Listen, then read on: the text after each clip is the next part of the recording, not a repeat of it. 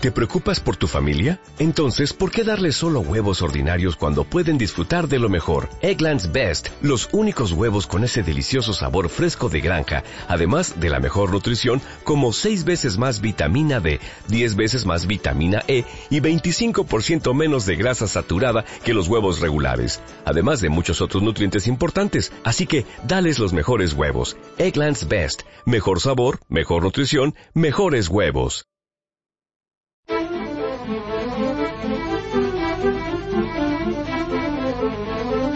Radio 5, Doble Hélice. Con Juanjo Martín.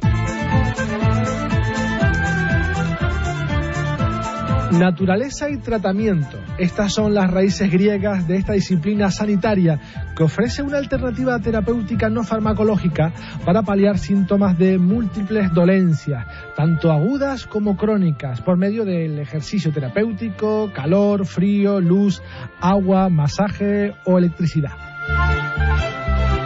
Pero hablamos de una disciplina sanitaria que ejercen profesionales universitarios. No hablamos de sanadores, curanderos o masajistas, otras áreas que poco tienen que ver con las ciencias de la salud.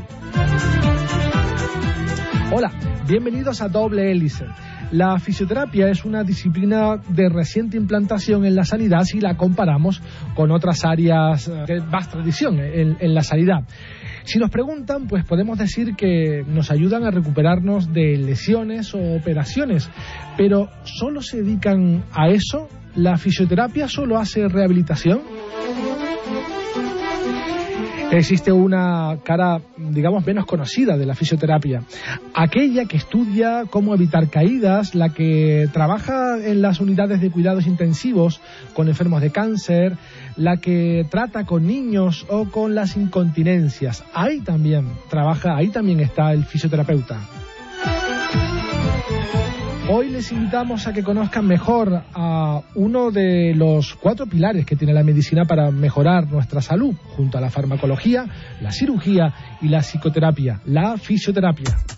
Detrás de cada fármaco, de cada tratamiento, existe un mundo apasionante de investigación. Doble hélice. Y para acercarnos a la fisioterapia tenemos con nosotros a Gara Dorta, que es secretaria general del Colegio Oficial de Fisioterapeutas de Canarias. Buenas tardes, Gara. Buenas tardes, Juanjo. Gracias por estar con nosotros, es un placer hablar de una mm, parte o disciplina sanitaria poco conocida. Eh, porque, bueno, digamos que es de reciente eh, implantación en la sanidad, si la comparamos con, con otras como disciplinas médicas, farmacológicas, etcétera. Para hacer un recorrido histórico, ¿cuáles son, ¿cuáles son los antecedentes de la fisioterapia? ¿Dónde empezamos a hablar de fisioterapia? Buena pregunta. Eh, ¿Dónde empezamos a, cuándo se empezó a desarrollar la fisioterapia? Tenemos que remontarnos en España a 1850. Bueno, pues 1850 es mucho. Sí, cuando ya se comenzó a reconocer la figura del practicante y este practicante comenzó a, realizar técnicas de lo que hoy es la fisioterapia, como el masaje. Ya a principios de, de 1900 se reconoció la figura del practicante masajista, que digamos que fue el preludio de lo que luego ya en los años 50 se reconoció como, como ATS especializado en fisioterapia, entre comillas. Viene de la enfermería, entiendo, ¿no? de los practicantes, luego de la ATS. sí. Eh, También el origen histórico depende del país. En España venimos de la enfermería. De hecho, hasta los años 70, 80, para ser fisioterapeuta había que ser enfermería. Era una especialidad de la enfermería. Luego ya en los años 80, año 1987, se comenzó a, se implementó lo que sería la diplomatura en fisioterapia. Y comenzamos a contar con los primeros fisioterapeutas en 1990, aquí en, la Universidad de La Laguna. En el 90. Igual, en el 90, sí. Con lo cual estamos hablando de años 80, años 90, sí, reciente su implantación. Exactamente, sí. Em, ¿Es lo mismo un fisio que un quiropráctico? No es lo mismo y depende también del país del que estemos hablando. Aquí en España, para ejercer la quiropraxia hay que ser fisioterapeuta. De hecho, en, otros países sí que es cierto que la quiropraxia es una profesión, profesión sanitaria, pero aquí en España, cuando, por ejemplo, viene un titulado de Estados Unidos, se le homologa, se le convalida el título por el de fisioterapeuta. O sea, la equivalencia es hacia fisioterapia y en el único plan de estudios que reconoce la quiropraxia, igual que la osteopatía, es el de, los fisioterapeutas. Una pregunta que mm, es muy importante, yo creo que la más importante de, la que, vamos a realizar en el programa de hoy. Eh, ¿Qué puede aportar o qué aporta la fisioterapia a nuestra salud? Mm, ¿Qué beneficios aporta o nos pueden aportar el trabajo de un fisioterapeuta a nuestro eh, estado de bienestar, nuestra salud, incluso eh, pues hasta nuestra esperanza de vida? Bueno, directamente una mejora a la calidad de vida, porque de lo que eh, se trata de la fisioterapia es de mejorar las capacidades físicas y funcionales de la persona. Esto a corto plazo mejora calidad de vida, pero en algunos casos, como puede ser en el caso de pacientes cardiópatas, en pacientes eh, geriatras, etcétera, eh, puede incluso mejorar esperanza de vida. Yo tengo especial interés en hablar de aquellas cuestiones o áreas que trata la fisioterapia que no son muy conocidas. Todos conocemos pues la que nos realizan cuando tenemos un postoperatorio o cuando tenemos un accidente, que benditos fisioterapeutas mm. que, nos arreglan bastante bien. Pero eh, mi interés en el programa de hoy es abordar aquellas áreas que quizás sean menos conocidas. Pero antes, yo creo que deberemos diferenciar eh, quién es un fisioterapeuta y quién no lo es. O sea, quién puede, ser, quién puede serlo quien estudie, vale, pero eh, quién puede anunciarse como fisioterapeuta y quién no, evidentemente. De acuerdo. Mira, el fisioterapeuta es un profesional sanitario, ante todo, que debe haber cursado unos estudios universitarios. Eh, hasta hace poco se ha tratado de una diplomatura universitaria de tres años. Actualmente debe ser graduado y para cursar los estudios de grado son cuatro años. Eh, y además como profesión sanitaria también digamos que para ser fisioterapeuta, poder ejercer la fisioterapia, además de haber cursado los estudios, tiene que encontrarse colegiado. Tiene que, estar colegiado de cara sobre todo a la protección del usuario, del ciudadano, que garantice pues unos mínimos de calidad asistencial y de seguridad.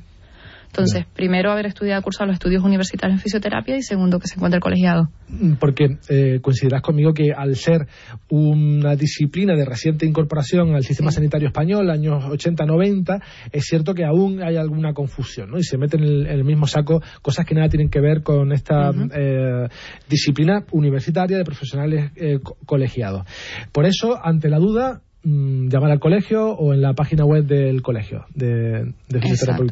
Sí, por lo mismo. Eh, todas las profesiones sanitarias eh, tienen lo que se llama la colegiación obligatoria y el usuario tiene derecho, tiene la posibilidad de acceder a esta información, ya sea contactando a cualquiera, en el caso del colegio de fisioterapeutas, a cualquiera de las dos sedes por vía telefónica o incluso a través de la ventanilla única de la página web, donde todos los fisioterapeutas colegiados de Canarias eh, se encuentran, se encuentran en este registro. Cualquier duda siempre lo mejor es contactar con el colegio y ya le podremos informar. Bien.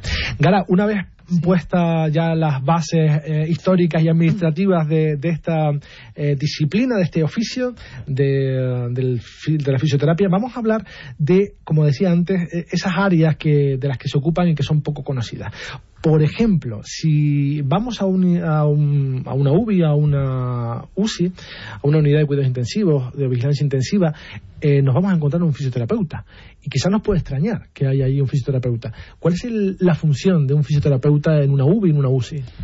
Principalmente dos. Primero, eh, hace técnicas de lo que se llama fisioterapia respiratoria, que es intentar que la persona mm, recupere su capacidad pulmonar, su capacidad respiratoria lo antes posible, que elimine las secreciones, que es uno de los grandes problemas que tenemos en UBI y que la persona pueda hacer algún tipo de infección por un lado, y por otro, el recuperar la movilidad lo antes posible, que esa persona vuelva a, sentarse, bueno, en este caso ya serían pacientes avanzados, a sentarse, que recupere la, la, bipedestación lo antes posible. Eh, hasta el punto de que se trabaja en coordinación con el resto del personal sanitario para que con esta mejora de capacidad respiratoria el paciente pueda, en pacientes intubados puedan eh, hacer el destete lo antes posible, lo que se llama el eh, quitar, retirar la intubación. O sea, con la fisioterapia respiratoria aceleramos el proceso de, recuperación para que este paciente pueda pasar luego ya a alta. ¿Y esto está implantado? Alta, no, perdona, planta. ¿Está implantado en todas las UBIs y UCIs de España? Eh, no te puedo decir que en todas, pero sí está, está generalizado. Aquí en los cuatro grandes hospitales de, de Canarias, bueno, digamos que tanto la provincia de Santa Cruz de Tenerife como de Las Palmas de Gran Canaria, sí que hay fisioterapeutas en UBI y en UCI, igual que en otros servicios. Hasta no hace muchos años, como nos decías, la medicina llegaba hasta un punto y una vez que al paciente se le daba el alta, ahí que se buscaba la vida a él, ¿no? Pero ahora la fisioterapia es también, o el fisioterapeuta es una acompañante, ¿no?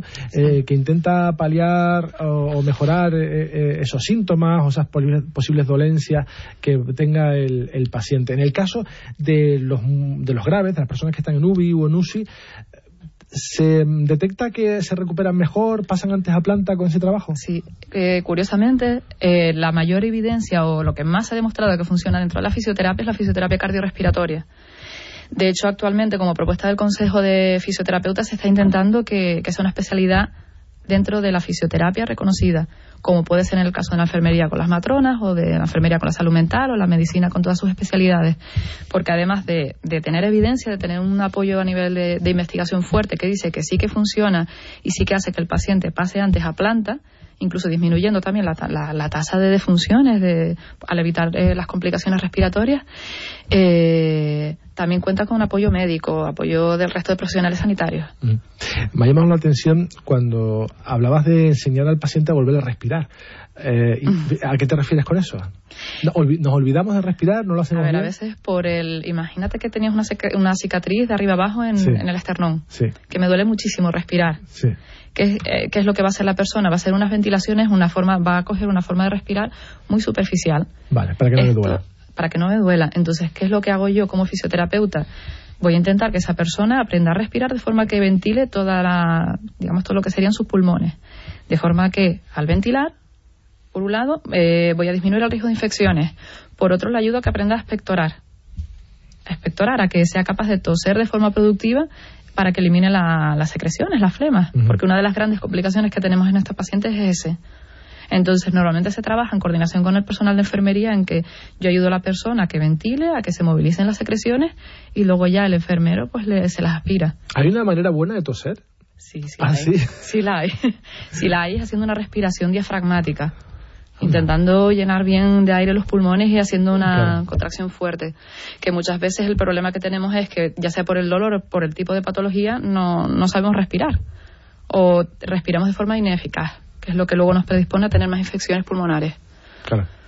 El hecho de que si no respiramos bien porque tenemos un, dolor, eh, y aún cuando se nos vaya ese dolor, seguiremos respirando de esa manera y no volveremos a hacerlo bien, entiendo. Es como cuando alguien cojea, ¿no? Que seguirá cojeando siempre y se fastidiará la otra pierna de, forzar el... También se facilita la movilización precoz del enfermo.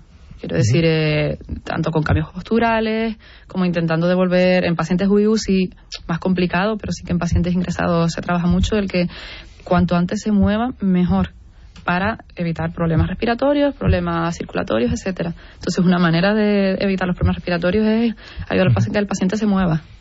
Y junto al paciente que ha tenido una patología cardíaca, eh, pues está el cardiólogo, pero también está el fisioterapeuta. Sí. Eh, sabemos lo que hace el cardiólogo, porque ya hemos tenido algunos cardiólogos por aquí en esta mesa, pero no sabemos lo que hace el fisioterapia, fisioterapeuta perdón, con eh, las personas que tienen enfermedades cardíacas.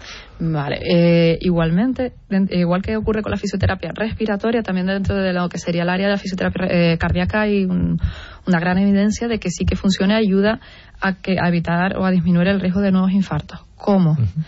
Pues normalmente un paciente que ha sufrido un infarto, y esto ya se hace en Canarias, eh, el fisioterapeuta, desde que ya el cardiólogo da el ok, desde que ya esa persona está estable, el fisioterapeuta comienza tanto a hacer fisioterapia respiratoria, que es lo que hablábamos antes, como a, intentar recuperar la movilidad lo antes posible. Al principio sencillamente con un ejercicio de movilización de brazos, de piernas, pero luego ya, una vez ya está preparado, pasa, pasa normalmente a las unidades de rehabilitación cardíaca, donde ahí se, eh, se le programa una serie de ejercicios supervisados por cardiólogos, por enfermeros, etcétera, etcétera, eh, para intentar fortalecer el corazón, por explicarlo así, eh, igual que otro músculo que ha sido dañado. Quiero decir, lo que vamos a reeducar es que ese corazón vuelva a funcionar con la mayor normalidad posible, con ejercicios aeróbicos, elíptica, bicicleta, monitorizado con el electro, o con ejercicios de, de, fortalecimiento y demás. Ejercicios de rehabilitación cardíaca. Cardíaca, exacto. ¿Y se mejoran los pacientes? Y se mejora, sí. Además, eh, este trabajo se hace en equipo y, lo, y se trabaja con, con el electrocardiograma. O sea, normalmente va monitorizando al paciente y se le va llevando de forma controlada al límite para intentar que el corazón, digamos, recupere, se recupere en la mayor medida. Igual que si nos imaginamos otro músculo, el corazón igual. y, y luego se trabaja con cambios de hábitos de vida. Claro, claro. también asesoran a los pacientes en esos cambios, ¿no? Que quizás le han provocado infarto o sea, sí, cardíaca. Desde la fisioterapia a través de los cambios de, vida a nivel físico, pero también suele haber en la unidad un psicólogo que ayuda a esos cambios de estilo de vida, un enfermero que, o un dietista que controla también la dieta, cambios alimenticios y con todo este tipo de, de programas multidisciplinares sí que se ha visto también tanto una mejora en la calidad de vida del paciente como una mejor tasa de reingresos. O sea, son pacientes que digamos que tienen menos recidivas, que vuelven a tener menos infartos. Y de esto sí que hay evidencia. Por eso te iba a preguntar, porque es cierto que los enfermos que tienen patologías cardíacas, enfermedades cardíacas del corazón, suelen visitar mucho el cardiólogo y tener eh, varios infartos o varios problemas con su corazón. El hecho de que el fisioterapeuta eh, trabaje con ese corazón como si fuera un, gemelo o un bíceps, eh, ¿mejora este sentido y impide que vuelva a visitar de forma reiterada, reiterada, la consulta? Mejora y de hecho está demostrado que si la, si la intervención comienza en la primera semana post-infarto, mejor. Siempre teniendo en cuenta que vamos a trabajar con, bajo la supervisión del resto de personal médico sanitario. O sea, siempre se trabaja con seguridad en un entorno sanitario, hospitalario, pero sí que mejora y sí que ayuda a recuperar el máximo potencial de ese corazón. También, eh, si visitamos al pediatra, ahí también habrá un... ¿Puedo decir fisio? ¿Está bien? Puedes decirlo, ¿Puedo decir fisio? Sí, sí, sí. Pues ahí también podremos encontrar a un, a un fisio porque trabajan con los niños, evidentemente de forma muy temprana. Eh, ¿Qué suelen hacer con, los niños? Pues eh, también el, el rango de tratamiento es muy variado. Tenemos desde tratamientos más convencionales que ya son conocidos, como tratamientos de escoliosis, eh, tratamientos de higiene postural, que eso llevamos años haciendo campañas en las escuelas, eh, tratamientos por deformidades de nacimiento, como puede ser un pie sambo, deformidad en los pies. Eh, haya problemas más severos, más incapacitantes, como puede ser el, pues una parálisis cerebral, eh, una distrofia muscular, etcétera, etcétera. Entonces, realmente el espectro de tratamiento es, siempre el mismo que en el adulto, pero aplicado al niño. O sea, problemas traumatológicos, problemas neurológicos, incluso también fisioterapia respiratoria en niños, como por ejemplo eh, bronquitis de repetición, que tengan problemas de eliminación de secreciones, etcétera. Luego seguiremos hablando de esas áreas que quizás nos supiera usted que de la que se ocupa la fisioterapia, pero ahora nos toca dar paso a nuestro habitual reportaje.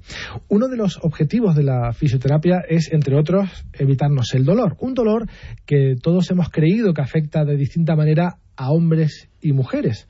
Parece que las mujeres, así nos han dicho, las mujeres toleran mejor el dolor. Sin embargo, un reciente estudio demuestra que el dolor es percibido y soportado de igual manera entre hombres y mujeres. Lo escuchamos.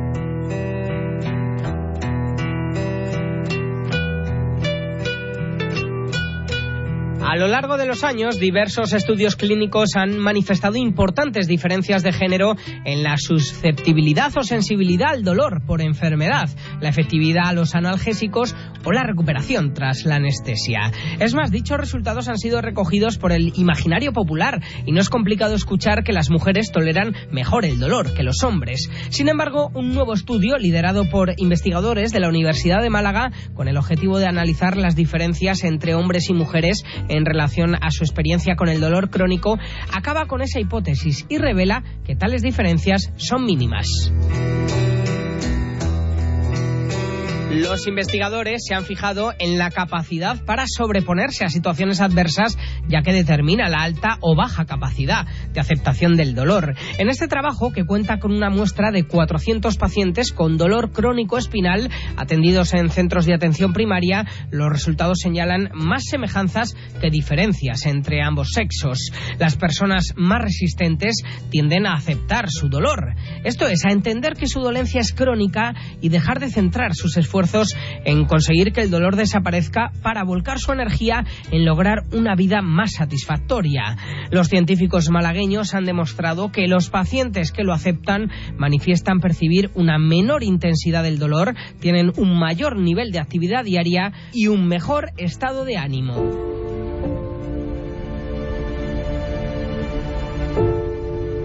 Por otro lado, los datos del trabajo publicado recientemente en la revista The Journal of Pain mostraron que los pacientes con más miedo al dolor experimentan mayores niveles de ansiedad y depresión.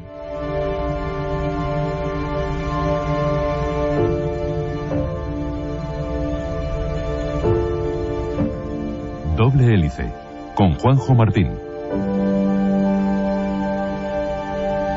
Seguimos en doble hélice mm, Radio 5, Radio Nacional de España. Estamos hablando de las áreas de la fisioterapia que menos se conocen con Gala Dorta, secretaria general del Colegio Oficial de Fisioterapeutas de Canarias.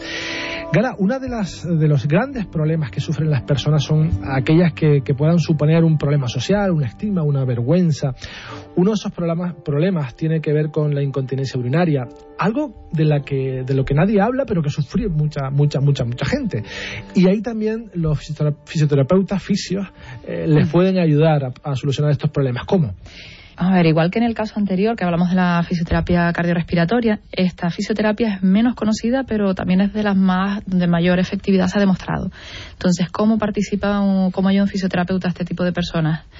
Primero hay que tener en cuenta que tenemos en, siempre en la cabeza la idea de una mujer de edad media que tiene problemas de incontinencia. Realmente esto, es, esto no es así. No, o sea, no sí, eh, los problemas de incontinencia empiezan desde muy joven en algunos casos y también afectan a los hombres. Esto hay que decirlo. Un hombre que ha sufrido, por ejemplo, una operación de, de próstata tiene problemas de incontinencia que deben ser tratados. Ya eh, desde hace años en las unidades, en los distintos hospitales también hay unidades de rehabilitación del suelo pélvico.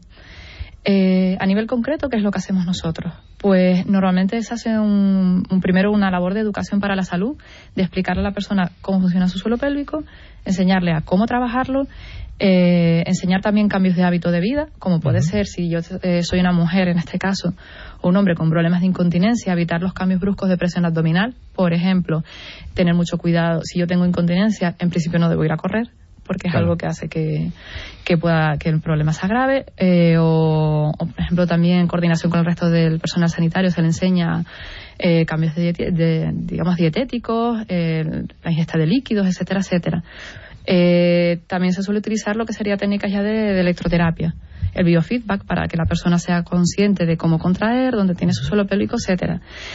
Hay que decir que la incidencia de, de los problemas de suelo pélvico llega hasta un 30-40%. 30 o 40, ¿no? 30 40. cierto. No es algo casual, no es algo raro, es algo muy habitual y de lo que se habla poco. El problema que tenemos con la incontinencia no tratada en el tiempo no solo son las consecuencias en la vida normal de la persona a nivel psicológico, sino que incluso es la segunda causa de ingreso en residencia de mayores es la incontinencia. Eh, realmente hay que empezar a trabajarlo desde, bien, desde que se detecte el problema para evitar que este problema, que se asume como normal, avance en el tiempo y acabe ya en una incontinencia ya en la tercera edad de la vida que, que lleve a, a un ingreso en una residencia de mayores los fisios, fisioterapeutas, si me permite, eh, también les pueden ser de gran ayuda a unos pacientes que necesitan todo el apoyo que se les pueda dar, ¿no? que, que son aquellos pacientes oncológicos, porque los fisios también ayudan a esas personas, ayudan a las personas con cáncer. Siempre que hablamos de cáncer eh, y de ayuda y de tratamiento y de cómo eh, con, conllevar esa enfermedad o paliarla, pues evidentemente nos imaginamos al, al médico, al oncólogo, pues a, a, la persona que se encarga de rayos, etcétera. Pero el fisio, fisioterapeuta también les puede ayudar y esto es algo que me ha sorprendido mucho, ¿no? ¿En qué les puede ayudar? Pues nuevamente tenemos dos vías. Primero es eh, lo mismo, está demostrado que el ejercicio físico en personas que se encuentran en tratamiento eh, por, por, patologías oncológicas ayuda a mejorar su recuperación. Por un lado, eh, ayuda a disminuir la sensación de fatiga, de cansancio, etcétera. Por otro lado, tenemos técnicas específicas según, según el problema con el que nos encontremos. Podemos tener complicaciones, tal vez la, la más conocida es el linfedema, el edema del, del brazo en personas, en mujeres que han tenido mastectomías, han tenido cáncer de mama. Entonces, a, este, a estas mujeres, en este caso, ¿qué, ¿qué, es lo que se les hace?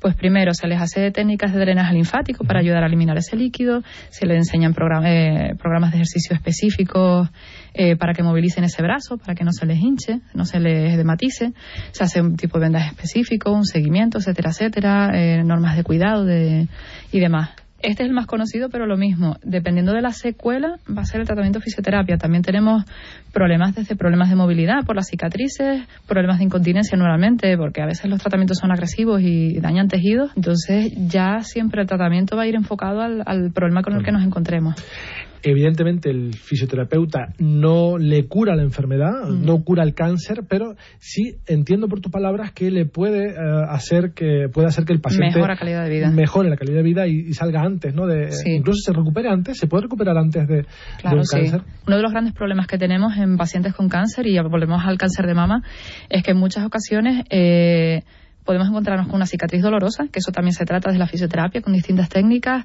a un brazo que pierde movilidad, que también hay que tratar, a un brazo dematizado que si no lo trato pierde funcionalidad. Entonces todo esto se hace eh, con técnicas de fisioterapia específica que hablábamos antes, pero también hay que decir que con el ejercicio físico se ha demostrado que eh, disminuye o digamos que sí que mejora también esperanza de vida.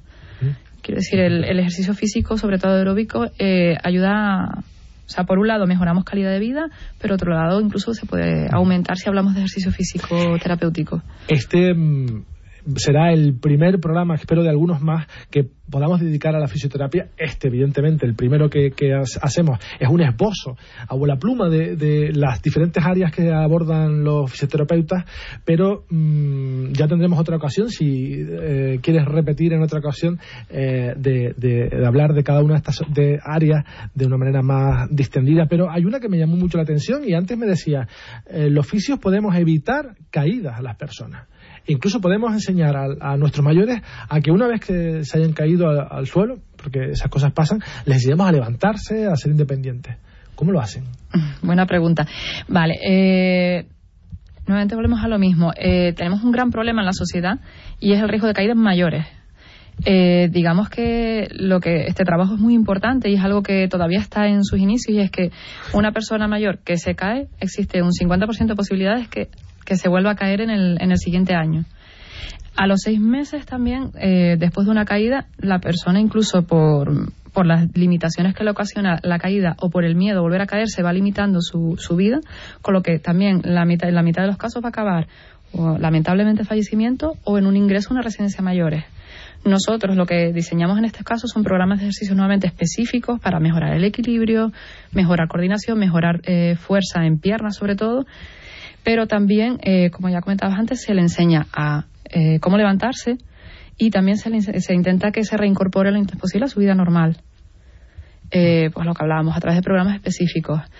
Estos programas van a ir también siempre en la medida de lo posible adaptados a la situación de la persona. O sea, vamos a tener introducciones desde el hospital a domicilio a luego ya a introducirlos a la vida comunitaria. Siempre que ah, oímos hablar o hablamos del trabajo de un fisioterapeuta, entendemos que su trabajo tiene que ver mucho mm, para o, aborda eh, la discapacidad para disminuirla, el grado de discapacidad o para superarla, pero una vez que hay una discapacidad pues que no se puede mejorar, el fisio ahí ya deja ya no es paciente suyo o también puede seguir trabajando con el discapacitado.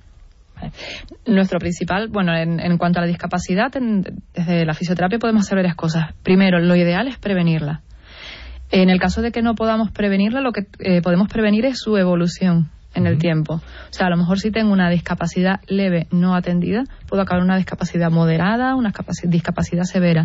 Entonces, a veces el éxito está en, mantener las capacidades físicas funcionales de la persona. muchas veces el problema que tenemos es que eh, si tenemos una persona que tiene déficit de movilidad, que a lo mejor eh, no mueve una parte del cuerpo por un ictus, si eso en el tiempo no lo cuidamos, vamos a acabar con una persona que poco a poco va dejando de salir, que va perdiendo movilidad en ese brazo, en esa pierna, etcétera, etcétera. Vamos cumpliendo años y sí que vamos a, imaginemos, podemos pasar de una persona que, que puede salir a la calle, pero que a lo mejor solo necesita ayuda para que lo duchen o para la cocina, haya una persona totalmente dependiente que, que acabe en silla de ruedas, que necesita alguien que le ayude a desplazarse, etcétera. Entonces, a veces el éxito no está en la mejora, está en el mantenimiento. En el mantenimiento, es importante. Eh, por eso hay que pedirle a los pacientes perseverancia eh, y paciencia, ¿verdad? Porque los resultados del tratamiento del, del, fisio, eh, me imagino que no se verán automáticamente, inmediatamente, ¿no? En discapacidad los resultados son lentos, eso sí es cierto. Sí sí son lentos, pero lo que hablábamos, a veces el, ya con conseguir mantener a la persona ya, ya es un éxito, pero sí que necesitamos tanto de la implicación del, del paciente, del usuario, como de la familia, del entorno, del entorno familiar, pero también de, la comunidad. Gara, en este programa siempre que podemos hablamos de investigación, de, nuevos tratamientos, de líneas de investigación, de publicaciones, etcétera. En la fisioterapia, que parece una disciplina bastante práctica eh, de, trabajar día a día con el paciente, también existe investigación. Sí, por suerte podemos decir que, cada vez más. Antes, para que un fisioterapeuta investigara, tenía que hacer un, digamos que un recorrido bastante largo, que era cursar la diplomatura, pero luego estudiar otra licenciatura, que era lo que hacían algunos compañeros, para luego volver a la, para luego poder investigar en fisioterapia. Ya desde la implementación del grado, eh, hemos conseguido que ya haya fisioterapeutas doctores. En Canarias, aún el número reducido, va en aumento, pero sí que podemos decir que a nivel nacional cada vez es mayor el número de, fisioterapeutas que investigan en todas estas áreas que, hemos ido hablando. Pues Gala Dorta, secretaria general del Colegio Oficial de Fisioterapeutas de Canarias, eh, muchas gracias por haber estado con nosotros y espero que este sea el primero de varios programas dedicados a, esta disciplina sanitaria. Gracias. Gracias a ustedes, quedamos a, su disposición. Vale, hasta luego. Gracias por la pulsera, ¿eh? hasta luego. Hasta luego. Y de esta manera llegamos al final del programa que, como saben, pretende bucear entre laboratorios y centros de investigación para mostrarles qué hay detrás de cada fármaco, de cada tratamiento. Nos vamos en esta versión radiofónica, pero seguimos muy, muy vivos en Internet. Por ejemplo, en Facebook, facebook.com barra doble o Twitter, arroba doble RNE. También puedes bajar nuestros podcasts, por ejemplo, en iVoox. En la realización técnica estuvo Curo Ramos en la dirección Juanjo Martín. Hasta la próxima semana. Doble Hélice es una iniciativa de la Universidad de La Laguna y Civicán, con financiación del séptimo programa marco de la Unión Europea a través del proyecto IMBRAIN. You've worked hard for what you have your money, your assets, your 401k, and home. Isn't it all worth protecting? Nearly one in four consumers have been a victim of identity theft. Lifelock Ultimate Plus helps protect your finances with up to $3 million in reimbursement. LifeLock alerts you to identity threats you might miss. And if your identity is stolen, your dedicated US-based restoration specialist will work to fix it. Let LifeLock help protect what you've worked so hard for. Save 25% off your first year on LifeLock Ultimate Plus at LifeLock.com slash aware. Terms apply.